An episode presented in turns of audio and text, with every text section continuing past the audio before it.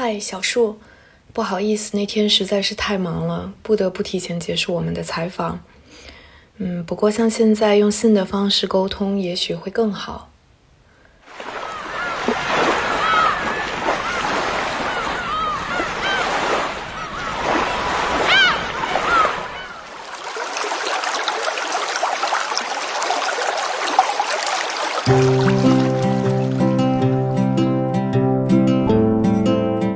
剪辑的时候，我有一度想把这条信拿走，但是何赖导演说不，这要留着。他觉得中国这对祖孙太可爱了，一起在一个盆泡脚，嗯，这是他们日本文化中看不到的，但是能感受到那份亲近感这样。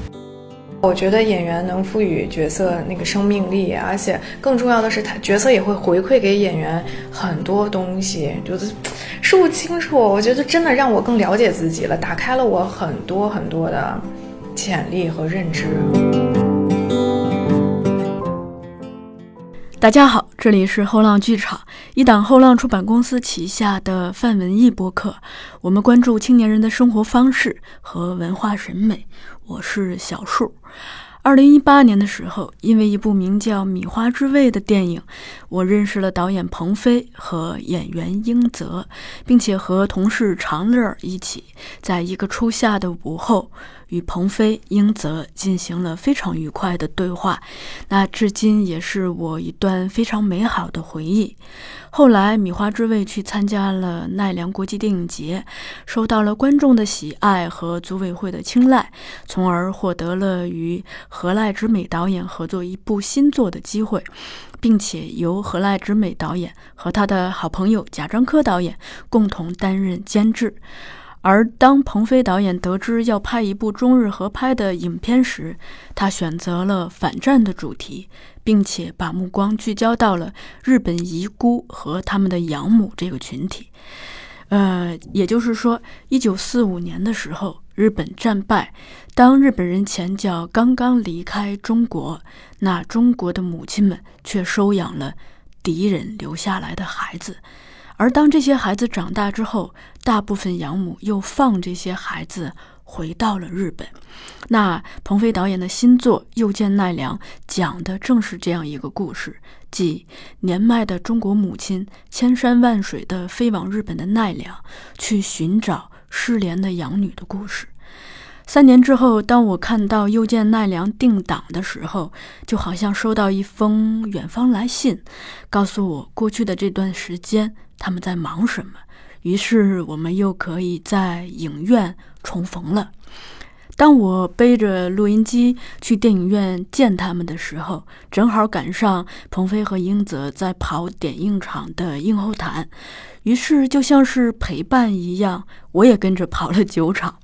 并且见证了观众的热情，还听到了鹏飞导演所分享的拍摄之前他去日本生活的八个月里所遇到的感人的故事。所以，我们就先来听一听鹏飞导演的声音吧。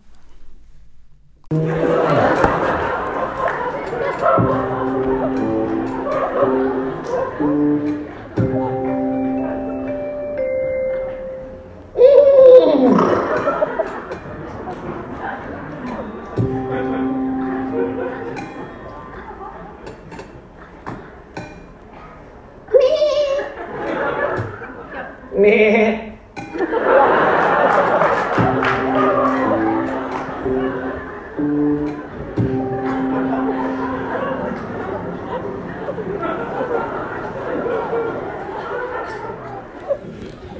大家下午好，我是热片的男导演陈飞，非常感谢大家来看这个电影。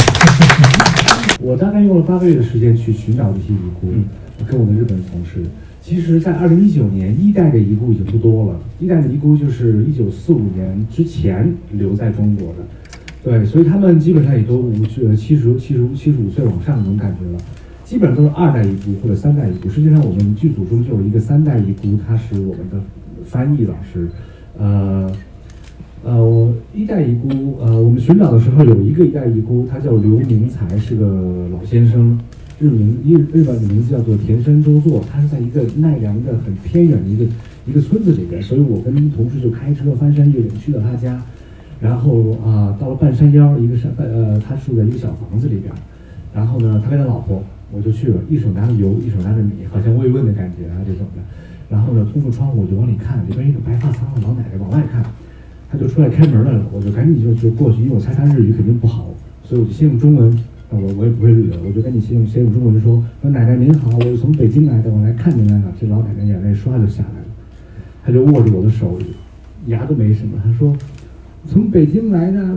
中央终于想起我们来了。我说我不是代表中央，我是我是我是北京人，我个人那个过来的。我说我说请问刘明才先生在吗？他说、在旁边那地里呢，他就拽着我的手往地里边跑，然后呢一边跑一边喊，我都骚都骚，家里来且了这样。然后里边老头那锄地呢，回头干啥呀这种的。你能想象吗，就是在日本的一个呃山村偏远的村里边，有一个夫妇他在讲地道东北话。这个时候，我之前的间接的经验就是我的看的材料啊、史料啊、视频啊，这个这些东西就开始往回倒，其实好像历史在往回倒，一直到了一九四五那种感觉，这些这种这种东西对我的冲击力还是挺挺挺挺挺大的。然后我就问他说：“这个我是怎么回事？怎么回事？”他就把那锄头往地上一锄，砰，落吧。然后他就从一九四五年开始烙，烙的呃他怎么回的回到国，在日本怎么怎么样。呃，印象很深刻的一件事儿是他在讲，他是一九九四年三月份回的国，而且有一个特点就是这些遗孤，我不问不论问问哪一个，他们可能很多事情都记不清楚了，但是记得很清楚，这是他哪一年离开中国的，嗯，哪一年哪一月。他是那年回来，跟另外几个呃归国者，他们的归国者来一起一起回来，大概六十多人，在大阪机场还制造了挺大的轰动，有很多的记者啊打了横幅啊，这样欢迎回归回国呀、我父母生父母还在，记者就采访他的父亲，七十五岁，就是这个刘明才他的他的父亲，呃，他的父亲一下就哭了，就说我回到日本之后，啊、还有一个儿子，就生了一个儿子，但是儿子没办法生育，我断子绝孙了，我这辈子。没想到今天中国人把我的儿子送回来了，我真的更没想到中国人把我的孙子也送回来了。我万万没有想到中国人把我的重孙子也都送回来了，我一下四世同堂了。他觉得中国人太善良了。其实现在在呃，我我去奈良那个时候是二零一九年，二零一九年的一代遗孤并不是很多了，因为是一代遗孤就是一九四五年之前留在中国的，呃留就留在中国的，所以他回到日本年纪很大了，基本都是二代遗孤和三代遗孤这样的。但是我还是想找找一代遗孤，因为我想写他们的故事，所以呢，我就啊、我们就、啊翻山越岭啊等等的，就找就会去找这些遗孤。有有一个遗孤，啊，他是在一个半山腰上，我们有一天就去了，聊了半天，一直聊到晚上，我就问他说：“哎，这大爷您平时呃兴趣爱好是干什么呀？您自己在这边住啊什么的，就没有太多的朋友。”他说，他就从旁边大衣柜里边砰拿出一二胡，啊，然后呢，他说我平时喜欢呃这拉两首曲的，拉两首戏曲，因为我家是学京剧的，所以呢，很遗憾我没有传承下来。但是你拉你你唱的好不好听，我是能听出来的。就他一开始一拉一唱，哎呦那个难听啊，我根本就不知道他唱的是哪一出，啊啊唱，然后那个我们在那儿听着都听都是旁边日本同事也说，哦这是国粹名字，我我等会儿再给你解释，就是这个啊啊啊。呃强忍听完，听完之后，他一抬头，满脸的你不分不清是汗水还是泪水，然后就呼口气，也不说话，我们也不说话。就这个时候，这个情感哈、就是觉得，你说是思乡吗？你说是孤独吗？你说是命运吗？大家好，欢迎回来。刚刚鹏飞导演的三段现场录音，可能录音效果没有在棚里头录的好，但他讲的是真的好。其实那天在找英泽做这个对话之前，我还跟鹏飞导演聊了聊，呃，聊了聊《又见奈良》这部电影的一些创作上的事情。呃，所以在正式进入英泽的部分之前呢，我们可以先来听一听鹏飞导演的部分。您现在的三部作品都是女性为主角，而且《米花之味》和《又见奈良》其实都是母爱嘛，就挺好奇一个男性导演一出手连着三部这种，呃，以女性为中心的，这个有什么渊源吗？缘分，缘分？真的是缘分。嗯，比如说米花，我去到云南，我看到的这些留守儿童，他们的家里人基本上都跟母亲的感情。嗯呃，当然有的是母亲还在，那就是好像有点是这种留守妇女的感觉哈。老公出去打工，要不然俩人就都都出去打工。那回来跟孩子交流最多的，让我印象最深刻的还都是母女情。嗯，可能因为两个女生，两个女人的更怎么说，是不是更细腻或怎么样的，就会更感人。跟一男孩的皮了吧唧的一，嗯，他男孩可能不不那么善于表达了，所以我觉得，哎，对啊，碰到人那。奈良也是我看到的文献，然后我去那边呃体验生活时候那些遗孤，他们基本上都在讲养父母、养母。一这个也是养母访谈录，嗯，他没说养父访谈录，嗯，那个呃日本的那个遗孤也是啊，我我跟我妈怎么着啊，我妈当年什么什么，要不我姐姐什么，都是这样，所以他就是缘分。缘分，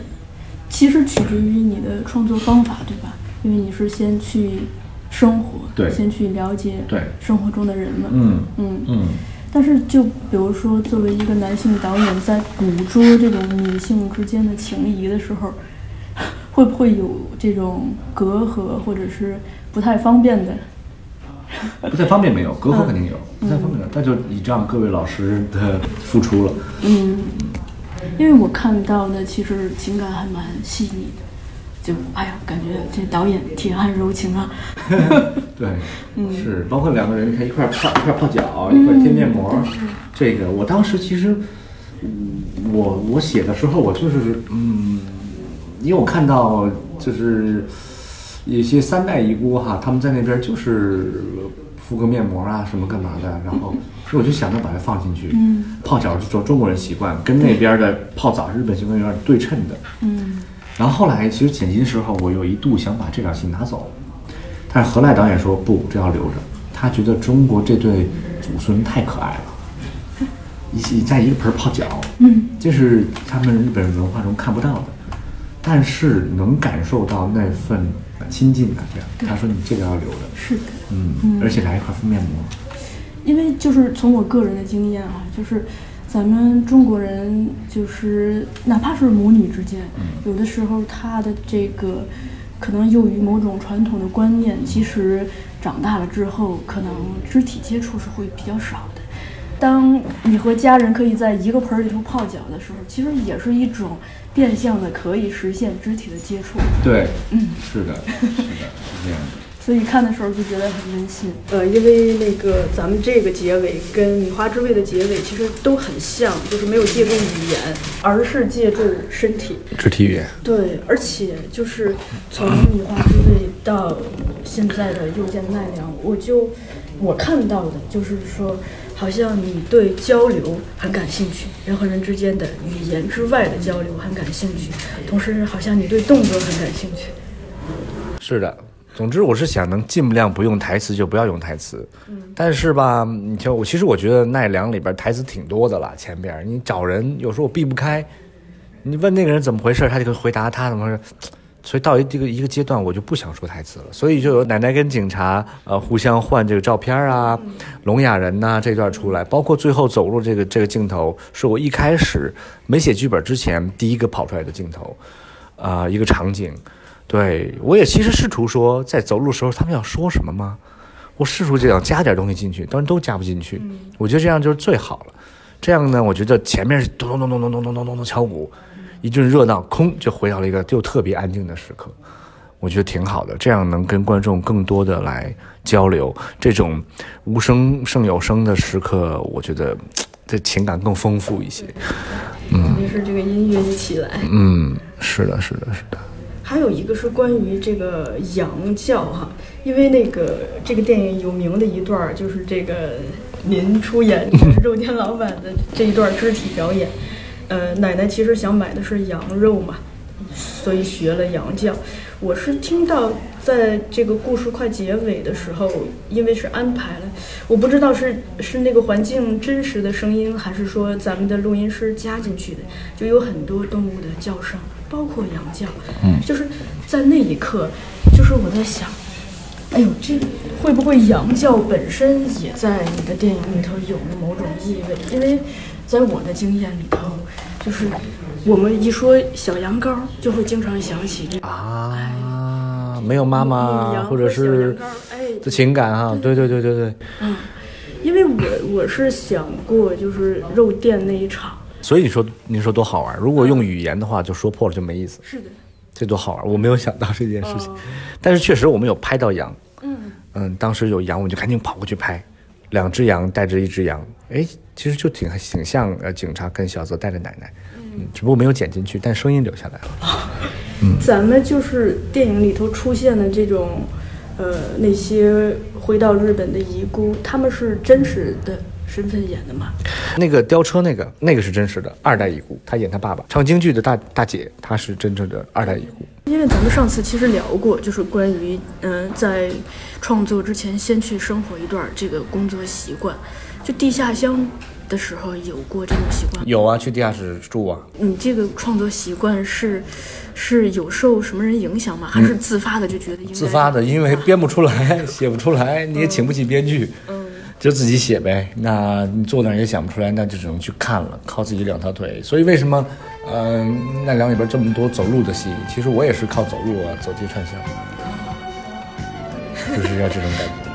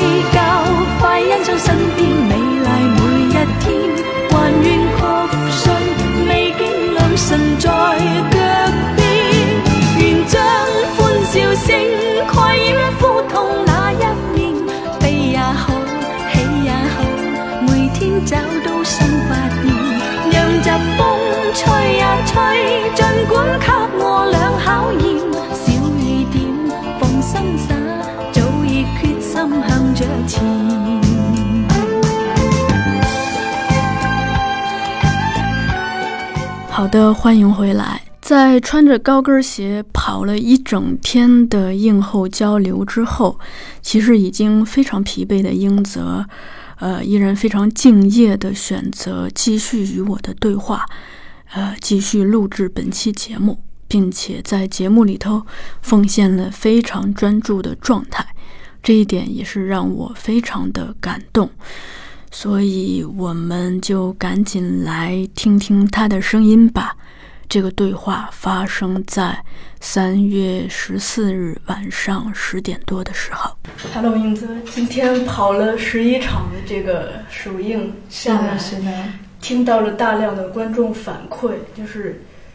嗯，听完反馈你会有一种什么样的感受呢？除了累，哦，其实挺感动的，因为很多观众看到了特别多微小的细节，有的甚至我之前都没有意识到，哪怕可能有的是巧合，有的或者是什么，但大家都很认真的看。然后，然后还有一点就是，很多人看过《米花之味》，这个让我很感动。我没有想到有这么多人都看过，其实挺多的，我身边也有很多。是吗？因为《米花之味》票房并不好，然后嗯，但是当时就是因为我们就意识到它是一个好电影，可能也是因为我身边的人都是被我推荐的。谢谢谢谢。嗯，呃，我想问一下，就是《又见奈良》这部电影，你是第一次什么时候看到成片的？哦，我是去年呃去上海电影节之前夏天的时候，嗯，你当时看的感受是？我当时非常紧张看之前，然后看了以后觉得，嗯，总有些遗憾吧。我觉得，我觉得表演上我可以，也许有更多的时间去琢磨，然后可能可以做得更好，尤其是语言方面，因为日语是我这个电影最大的挑战。嗯，然后当时因为一些时间限制，当然我不能怪客观条件，嗯，一些各方面的原因吧，但包括我自己很多地方也不成熟，我觉得可以做到更好。好，既然这个电影叫《又见奈良》，先简单的从这个奈良切入。嗯我不知道在演这部电影之前，呃，你是应该是去过日本的对吧？嗯，对，那去过奈良吗？没有，没有奈良是第一次，我之前只去过东京。嗯嗯，你是在这个开机前十天去的奈良对吧？，对，就是你对奈良的第一印象是怎样的？嗯，有点中国唐朝的那个感觉，虽然我但我没有经历过，啊，就是嗯看电视啊，或者是一些嗯杂志、书籍、网上这些，我感觉它有跟中国这有很多的这个渊源吧，感觉。嗯当然，我也知道很多东西是从唐朝的那个，包括建筑啊等等宗教嗯传过去的，嗯，然后非常的安静，风景很美。除了这些呢，比如说这个他的日常生活方面，因为他是小泽生活的世界啊，是的啊、其实拍这个戏好多都让我还觉得挺奇妙的那个体验。嗯、因为这次有河濑直美导演当那个日本方面的制片，他就是奈良人，然后很幸运这个项目得到了当地很多的支持，一路都有志愿者来帮我们，感觉民风特别淳朴。嗯，大家对我们特别照顾，包括有有志愿者给我们做饭，杨宝导演还有其他的剧组人员，他们住在也是当地人的房子里，然后很多人会到现场来看，然后给我们加油。好像是之前奈良电影节因为推荐过《米花之味》，然后《米花之味》得了一个奖，然后后来他们就推广了《米花之味》在奈良，然后很多市民都看过，然后会过来看我们拍，然后很鼓励我，我觉得特别的暖心。那这是一个很好的一个循环或者一个因果关系，因为又见奈良本来就是米花之味得奖才拥有的这个机会，是的，然后非常感恩。现场到的这波人又是米花之味的观众。呃，当我听你讲这个的时候，我能感觉到，就是电影真的可以把人联系在一起。嗯，是吧的，是的，嗯我觉得这个是没有国界，没有什么。嗯，而且两部电影就是把两国的人民联系在了一起。是的，嗯，你因为在开机前十天就进入到了小泽的房间，而且你住了进去，所以其实我特别想听你描述一下，就是第一次进到那个空间的一个感受，它的格局布置。它的那个空间大小，以及它的那个整个的气味氛围对你的刺激。好，啊，这个问题我觉得很好，没有人问过我。我第一次去的时候，当时挺惊讶的，因为非常小，那个公寓，厕所还有厨房几乎是连在一起，那个卫生间非常非常的小。当时我说哇，这么小的公寓。有有，然后我说我还问彭飞涛，我说你确定让我住这儿吗？然后他说当然要体验生活呀什么的，嗯，我就哦对，但是因为我们的拍摄时间是拍的两千年左右，然后美术老师特别的厉害，复原了当时的很多东西，包括收音机，还有一些海报，小女很女孩一些布置。很细致，然后嗯，挂了一些挂饰啊什么，这些都跟我其实很很不不一样的生活中。我其实是一个特粗线条的人，房间里干干净净，什么都没有。当时就感觉很可很有爱，然后感觉小泽这个人仿佛就在我眼前似的，就是通过美术还有道具的这个布布局布景。没想到带给我一个这样的感觉，然后第一天，说实话，我当时就天呐，我住在这儿，就反正觉得会挺困难的吧，一开始，然后再加上我完全不会日语，基基本上当时，而且其实是刚才我说我去过东京，但其实东京也是这两年，就因为就近一年吧，因为知道拍这电影才去的，以前我从来没去过日本，所以我就觉得挺陌生的。我说怎么生活呀，在这儿？嗯，但是第二天早上醒来，哦对，对不起，我再补充前一句，嗯，然后那房间很小，然后睡在地上的那个日式的那种榻榻米，对，类似的那种床铺，一切反正挺新鲜的。然后当时导演组还有一些其他的日本工作人员都在，我也挺紧张的，第一次见到他们。然后他们开了个会，把我稍微安顿了一下就走了。但第二天早上我醒来的时候，一缕阳光打进来。当时那个小房间都是女生的东西，那个抽屉是粉色的，我记得。对，暖暖的，我忽然间觉得像家，就是一种莫名其妙感觉，从小到大从来没有体验过的，然后会让我体想到联想到我原来在伦敦留学的时候的感觉。嗯嗯，然后就自己在那个小窝里，然后醒来，觉得就忽然间觉得一个很奇妙的感觉，一下近了感觉。嗯，而且是在异乡的一种温馨啊是的对吧？是的，然后日本的生活特别方便，我其实第二天就完全适应了。对，呃，买东西呀、便利店呀都在四周，一下子爱上了那个小城。我是住在寓所吧，嗯，就觉得一切仿佛都经历过一样，很熟悉。其实第一天我是有一种。那种那叫什么？有一种文化冲击，对对，我是有有那个冲击的，但第二天就消失了。嗯，我看到美术的确是非常的用心，包括他做的这个开放式衣架，以及呃演员的服装啊、不角色的服装，嗯，其实就是寥寥的几笔，我是能感受到这个女孩在那里生活的一种，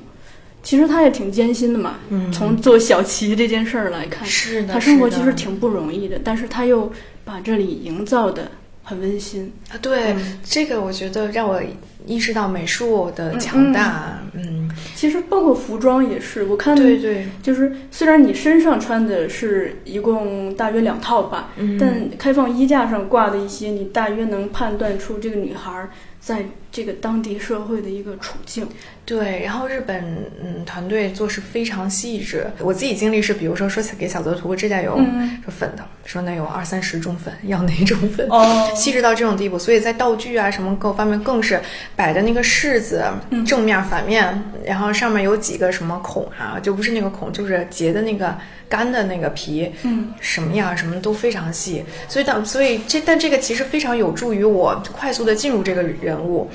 因为这次是我跟彭飞导演合作里沟通最少的一次，我其实也挺前期沟通前对前期沟通，其实拍摄的时候也是，我当时压力挺大的。我说这、咱俩都没聊这角色，什么都没聊，挺大。对，因为他有特别多东西要处理问题啊，因为跨国合作嘛，嗯嗯，各种各样的磨合沟通。那我又突击学日语，因为日语的台词特别多，然后一直在改。我当时都懵了，我说怎么办呀？就各自自顾自顾自的。我说这就拍了吗？但是，然后小泽这个形象在我心中，当时我知道他很坚毅，很怎么怎么样，嗯，坚强独立呀，这些我都知道。但这个他可爱是你给他定义的，还是剧本里头 get 到的？都有。其实、他，我觉得在创作中也会把小泽往我身上靠。对，嗯，就包括我们之前的那个《地下乡》里的小云，还有《米花之味》里的野奈姆这两个角色，其实都是那种很独立、很嗯很有韧性的女生，然后是呃女性，生命力也都非常的顽强。我觉得鹏飞导演可能也比较欣赏这样的角色吧。对，所以小小泽这个角色，我们也把他往那儿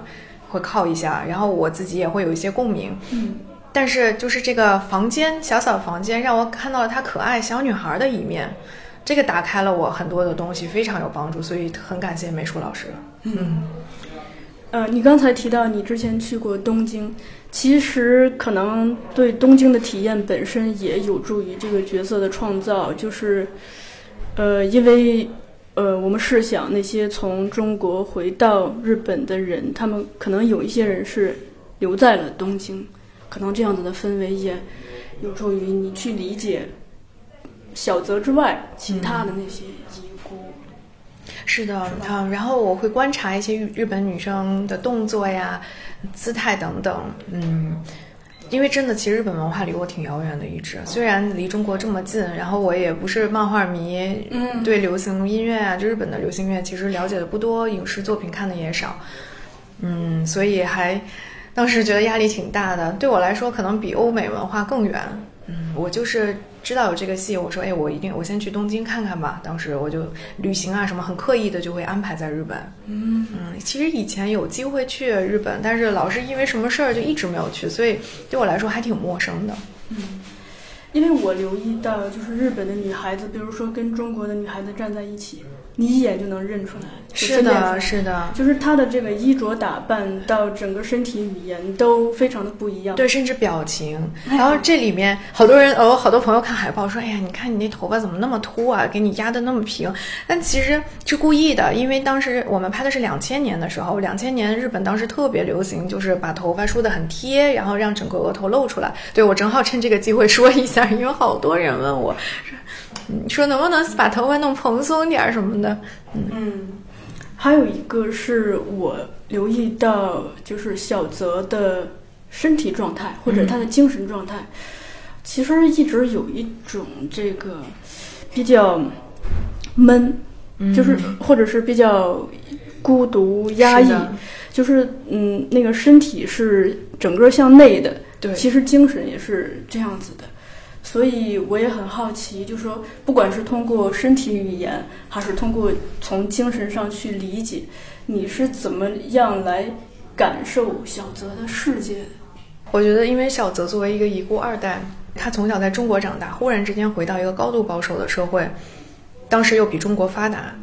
各个方面吧，然后再加上日本这个民族可能骨子里的文化上的传统的一些东西，她其实是不被接纳的，受了很多的歧视，甚至她男朋友的父母还带着偏见对她，让她在狮子厂工作也很艰难，那狮子厂的社长对她很凶，等等这一切，但她一直都很努力。我觉得那些心酸、那些打击，其实在消耗她，在磨她。嗯，所以我在体会这个角色的时候，我会把这些东西也会带进去，我会想这，我会思考，也会观察一些，包括哦，对，我在东京的时候，我会去一些拉面馆呀、居酒屋，特意晚上去去中国人开的或者什么的，我就是为了观察他们的一个状态，疲于奔命。每天其实有点麻木，甚至可以说没有那么多时间去顾虑、去想那些浪漫的事儿吧。可能就是要面对眼前那么多事儿。你看小泽就是那么忙，要学日语，还要查小旗子，要捡柿子，还要去居酒屋，然后还要处理男朋友的那些事情，他非常忙。还来了个奶奶。对，还来了奶奶，所以我觉得小泽的，我是这样理解小泽的状态的。嗯，你这样说就很很，一下子就很形象了。但我也看你在一些访谈中提过，就是其实你的留学经历对于理解这一段儿也有帮助，包括我自己有一个揣测，嗯，就是因为我也有看到，就是你在一些访谈中也提到，就说你在现场其实很有压力。其实这个，嗯，我们都可以想见，一个是，嗯，语言的压力，你自己提到了，还有一个是，呃，异国也是一种压力嘛，陌生。还有是，呃，你看你在《米花之味》里头合作的，其实都是素人，对可能，呃，跟素人相比起来，你可能会更容易自信。但你在这部戏里头，又是奶奶，又是这个日本的这些优秀的演员，对可能也会有这种同台的压力。是的，是的，所以我就好奇的是，你的这个留学经历，嗯以及在现场的这种压力本身，会不会也有助于来，就是探索小泽明的世界？。其实是有很大帮助的。我从小吧，就是经历过很多的搬，就也是漂泊，搬过很多地方。我小时候我是北京出生的，然后呢，幼儿园在香港上的，然后又回北京上小学，然后又从中国学校上初二，又转到国际学校，然后就又去了英国，英国只英国布里斯托上的。英国呃女校高中上完了以后，又去了西班牙待了一年，然后又回到英国，后来又去美国，所以我一直是在一个去适应新的生活和环境，不停的 我在移动，不停的移动。我我觉得我就适应了这种嗯节奏吧，所以我的适应力非常的强，化解一些东西的也可能是从小的经历吧，就习惯了。我一开始真的很有压力去拍这个电影。但是我就像我说的，到我我当我到了小泽家以后，第一天我忽然间觉得 OK，那也是这样。第一次见到奶奶以后，还包括国孙孙老师、永濑正民老师，他们当然也很感恩，他们都特别好，对我很支持、很帮助我的老前辈。但我觉得之前的经历，因为我可能也接触过不同文化的人或者陌生人，尤其是自己一个人在外头，没有人帮我，家里人啊什么的都离得很远。我其实挺习惯的，哈，所以我觉得这些都有助于我面对这些压力吧。就现在工作中处理的这些，给我更多的勇气。嗯，其实小泽的状态，包括就是《米花之味》里头的那个女孩的状态，就我在他们身上的确是看到你刚才提到的几个词，就坚韧呀。而且这个东西它很奇妙，它没有一种自怨自艾的那种状态，对对，它是一种就是这这就是我的生活呀。他没有可怜自己，也对没有觉得说啊老天为什么这么不公平，而是不停的在他的生活里头去行动。是的，反正生活有应对不完的具体的琐碎的事情，所以就不停的在做事情。我非常欣赏小泽身上这种生命力，这个是我最喜欢的一个特质。我最喜欢一个电影女性角色是那个《飘》里面的那个，郝思嘉，对，因为我觉得她就充满了力量，我特别喜欢这样的女性。所以这种角色其实对于我这样子的观众，就是它是一个很大的一个鼓舞。就是我在看《又见奈良》的时候，当我看到小泽就是不停的在他的生活里头打工的时候，嗯，就会觉得他也是一种生活态度。就是我没有觉得我很苦，我只是不停的在往前去做。是的嗯，是的我通过自己这个行动来表达我的力量。是的，是的，嗯，我也非常认同这个，嗯，所以其实我也很很想就是跟你交流，嗯。就是呃连着三部电影都是这样坚韧的，嗯，有力量但不张扬也、嗯。也不气馁的这种女性，去演过她们，去探索过她们的世界，她们应该或多或少一定会对你的生活有所帮助吧。嗯，让我更了解自己，也发现我的很多潜能。因为其实演戏这件事儿也不在我的舒适区里。我从小到大是一个特别不喜欢被人注意的人，这是真的。我就是那种就上课发言就从来不会主动举手，然后每次都祈祷老师不要叫我，不要叫我。就参加这些 Q&A 映后也是，我都想不要不要问我，我特别害怕就是。当众发言或者让被别人注意，那当演员这件事情其实需要我克服很多的东西。那也是直到拍《米花之味》之后，我才决定就打算尝试真的做这个职业哈，把它当事业来做。嗯，然后拍了一些别的电影，在之前我其实是没有考虑过的。然后《地下乡米花之味》，当时我的初衷特别简单，就体验一下，然后写在自己简历上报研究生也挺酷的。然后对，就是我演过电影，拍过电影就 OK 了，是这样的。但是我发现你爱上他。是的，我觉得演员能赋予角色那个生命力，而且更重要的是，他角色也会回馈给演员很多东西，觉得说不清楚。我觉得真的让我更了解自己了，打开了我很多很多的潜力和认知，我挺感恩的。嗯，这个我几乎在看电影的过程中也发现了，但是就是从我的视角来看吧，我觉得这恰恰也是一种嗯非常独特的特色，因为嗯我们现在的社会吧，真的是可能时代不太一样了，就是有这种比较沉静的啊，这个词我在《米花之味》那那里也用过，那种沉静的。嗯，安静的，就是靠自己内在的力量去去行动，而不是靠靠一种张扬的呃夺目的，甚至有一点点攻击性的，可能就是这种特质。嗯，我想不管在男性身上还是在女性身上，嗯，也不管在银幕上还是在生活中，它可能本身就有一种安静的魅力，而这种魅力可能也会加持到角色身上。啊，明白，谢谢。是我其实没有，不是生活中我是一个没有任何任何表现欲的人。嗯嗯，包括什么吃饭发个言，什么祝生日快乐这种，我都从来不想参加或者搞这些。但是反而拍戏的时候，当着那么多工作人员面，我很我能很专注的。表演也能很外放，因为过去两年我也尝试了一些别别的类型的角色，我发真的发现了自己好多的可能性。嗯，那挺好的。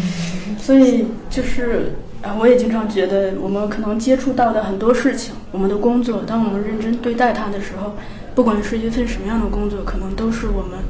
通过它来了解自己的一种途径。还有一个是关于跟奶奶的相处，因为嗯，不管是角色里头的奶奶，还是现实生活中的奶奶，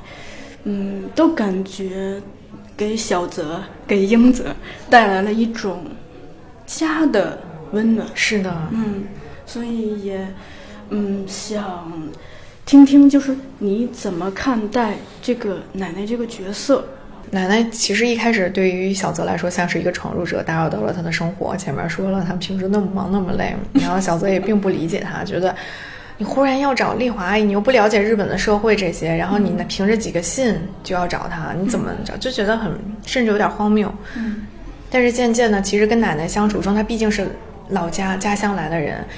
也有一种亲情在，然后他有一丝温暖。对于小泽来说，那更不用说这整个找寻过程中，小泽想到了自己的身份认同问题。嗯所以奶奶对小泽来说也是一个了解自己的，嗯啊，怎么说这个小泽开悟了带领着，对对对，引路人似的。嗯然后他又其实小泽保护奶奶，到最后说他没有告诉奶奶这个事情，但其实奶奶也保护着小泽。是的，其实奶奶才是那个更高明的。我甚至怀疑她在车上，就小泽哭的时候，她在装睡。我我我个人也是这么理解的，我觉得大家只不过不愿意把这层纸给捅破。是的，奶奶那么聪明，对东方人的一种含蓄。是的，嗯，呃，而且奶奶到来之后，其实你看，帮着小泽去做这个打零工的活儿，包括呃，就一起，还试图帮着他买羊肉嘛，嗯这些，我感觉都像就是可能咱们在都市里头打拼，家里头来的亲戚，然后亲戚虽然什么忙可能都帮不上，但在努力的想要去帮你忙，啊、减轻你的工作压力，让你感觉到啊、回到这里更温馨。是的。嗯，因为小泽，我觉得好久没被照顾了。是的，嗯而且，呃，我没有看过《地下乡》啊，嗯就是《米花之味》到《米花之味》的那个主人公叫啥来着？叶叶楠，啊叶楠，楠，叶嗯楠。啊，《米花之味》的叶南到《又见奈良》里头的小泽，我觉得就是他们都呃没啥这个嗯被爱的被展现出来的部分。是的你，看叶楠是离婚了嘛？对，啊，离婚了，他还要独自在城市里头打拼，还要，呃，接受女儿对他的反叛。而小泽，呃，虽然谈了个恋爱，感觉也是谈的冷冰冰的，就是被歧视，所以就可能他的这种亲密关系的匮乏，嗯会，让人更加心疼。是的，是的，嗯所以也才会让奶奶的到来觉得更加温暖。是的，还有一个是呃，关于交流这件事情，因为呃，信件在咱们这部电影里头其实占了一个嗯。非常重要的角色，甚至小泽读信的声音都会变成这部电影里头非常动人的几笔，嗯。所以也也是想。就是跟你一起交流交流，不管是对于小泽的世界，嗯。还是对于英泽的世界，就是你怎么看待人们书信往来这个事情？其实这个我经历挺少的，对于信，但是、嗯。但丽华阿姨在那儿，嗯嗯，对对，给奶奶写信都是报喜不报忧的。嗯，我觉得这一个信件，这一张纸，贯穿了三代人的一个回忆，一个纽带，我觉得就是很沉，感觉，对，而而且是连接，嗯，而且这些信它赋予了丽华的世界巨大的想象力，就观众就可以通过这些信来是的，比猜测他的生活。对，而且它就像是一个开放式的，我觉得，因为信不一定说的是真的，大家都都，尤其东方人喜欢报喜不报忧，嗯，但你个人对关于信的经验比较少。嗯，对，其实，在这部电影中，让我看到就是信本身这个道具，它在我们的生活中非常重要的一种作用，就是呃，因为呃，特别是咱们东方人含蓄，可能很多时候有一些东西只能通过写信来表达，嗯。然后没有办法去去当面来表达，这是一种就是含蓄的情感。另一点是，嗯，它也是一种时代性，就是嗯当时我们的网络电话没有这么发达，嗯手机也只能普通的接打电话，所以信可能就变成了人和人之间牵绊的那种。就需要靠耐心、靠等待、靠盼望。你看那个，呃，警察那个大叔不是每天也在看对信箱吗对，也是所以信变成了我们跟别人联系的一个非常重要的，它是新的联系的。是的。嗨，英泽。昨天晚上咱们刚刚聊到信的时候，你就，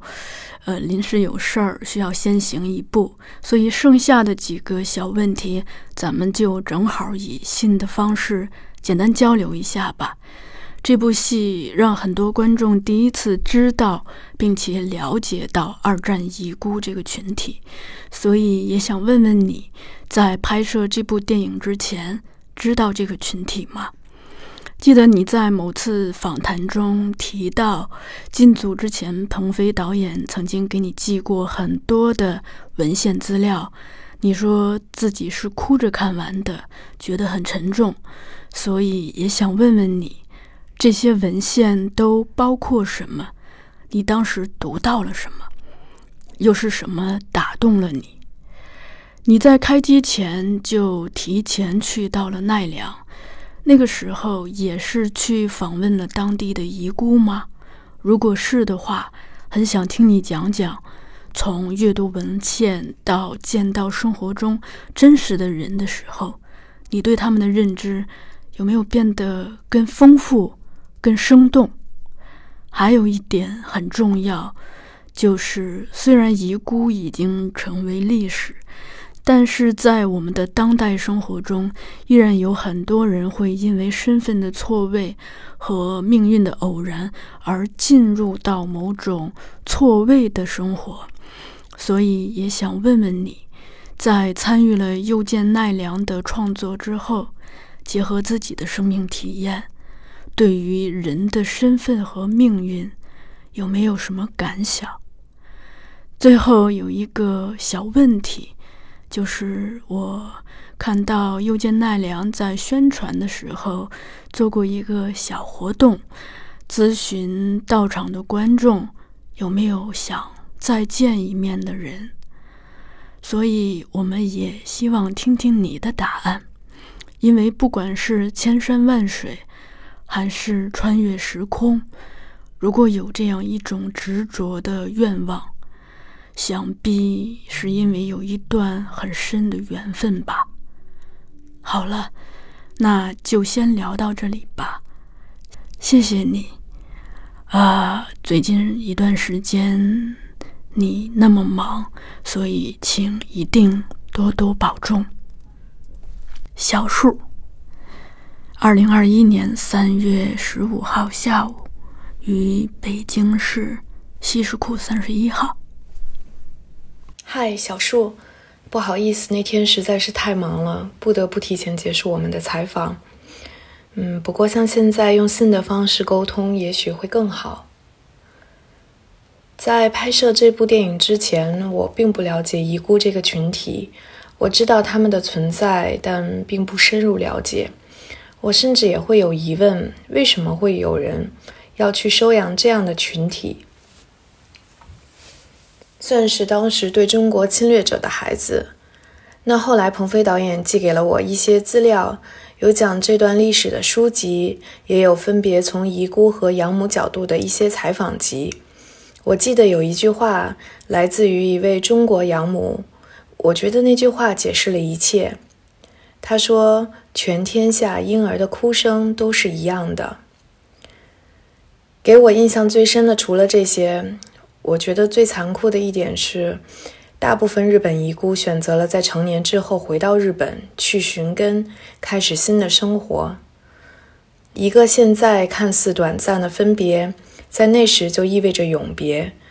更不用说在那个交通和信息都不发达的时代，大部分中国养母的家庭经济都很拮据，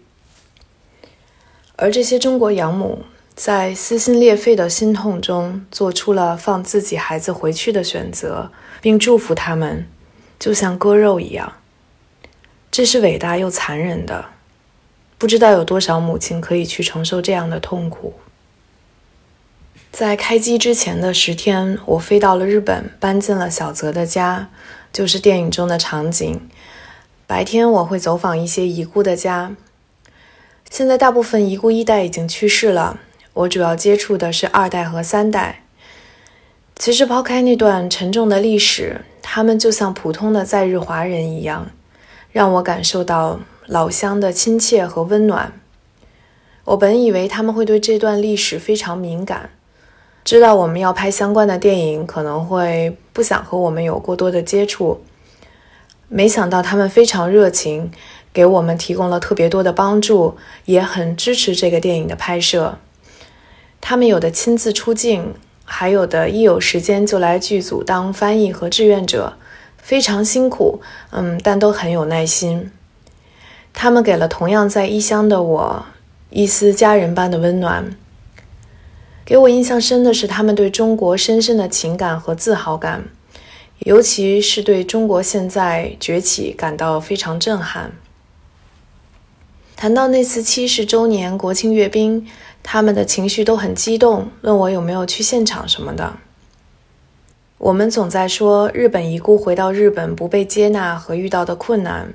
那其实对于异乡人来说，这种文化冲击和归属感或者身份认同问题是普遍存在的。无论是遗孤、留学生还是移民，很大程度上取决于个体的成长环境。无论是哪种文化，只要相对来说它是新的，或者说陌生的，个体都需要去面对很多挑战和经历一个或许漫长、或许不会结束的适应过程。我其实是一个悲观主义者，我觉得很多时候。命运的轨迹是会被某一个变量去影响，但不会轻易被改变。因为很多事情和问题真的不是一个简单的方法或者答案就可以被解决，它的起因都是错综复杂的，混合了个体和大环境的各种因素和它们之间相互作用产生的反应。像结尾，很多人问我小泽是不是在经历了这个心灵之旅之后成长了，决定回中国结束在日本的痛苦。我觉得不会。还有米花之味中的母亲，是不是就留在女儿身边了？我觉得也不会，因为生活还要继续。小泽已经为追求一个所谓更好的生活付出和忍受了很多。她是一个有韧性的女孩，她会坚持下去。也那么也一样，她如果留在家乡照顾女儿和父亲，没有可靠的经济来源，谁又能给他们提供好的生活和教育保障呢？我没有特别想再见一面的人，可能因为生活环境造成，我从小就四处移动，身边不会一直有特别固定的人或者集体，已经习惯了这种节奏，适应力也相对比较强。当然，我也很幸运，我现在真爱的人都在我身边。也正是因为这样，多少会恐慌，因为这样的时光是不会永恒的，总有一天会被打破。因此，我想珍惜眼前人吧，一切向前看，生活要继续。谢谢小树，和你的聊天打开了我很多思维，也更加了解自己。那期待我们下次再聊，你也照顾好自己，多多保重，谢谢。英泽。抱いて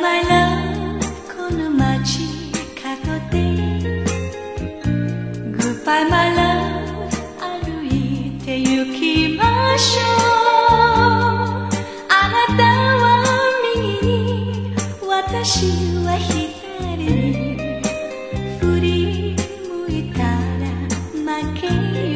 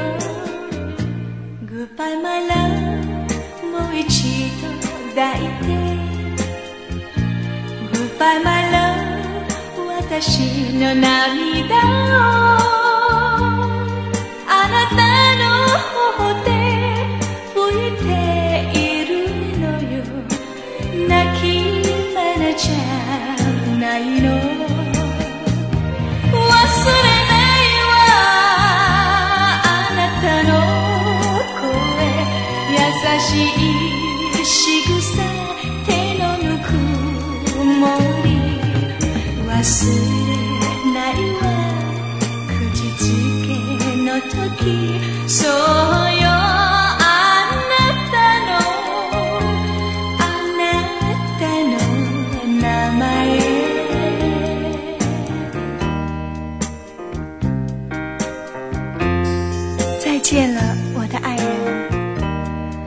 我将永远。不会忘记你，也希望你不要把我忘记。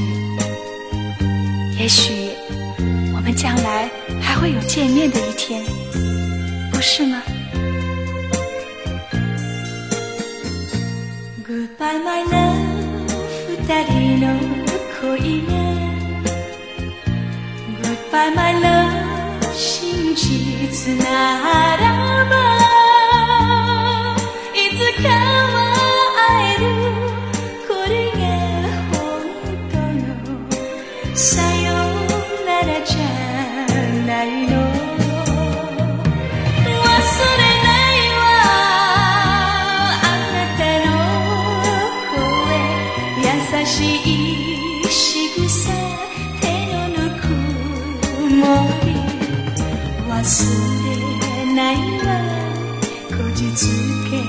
時そうよあなたのあなたの名前。もちろん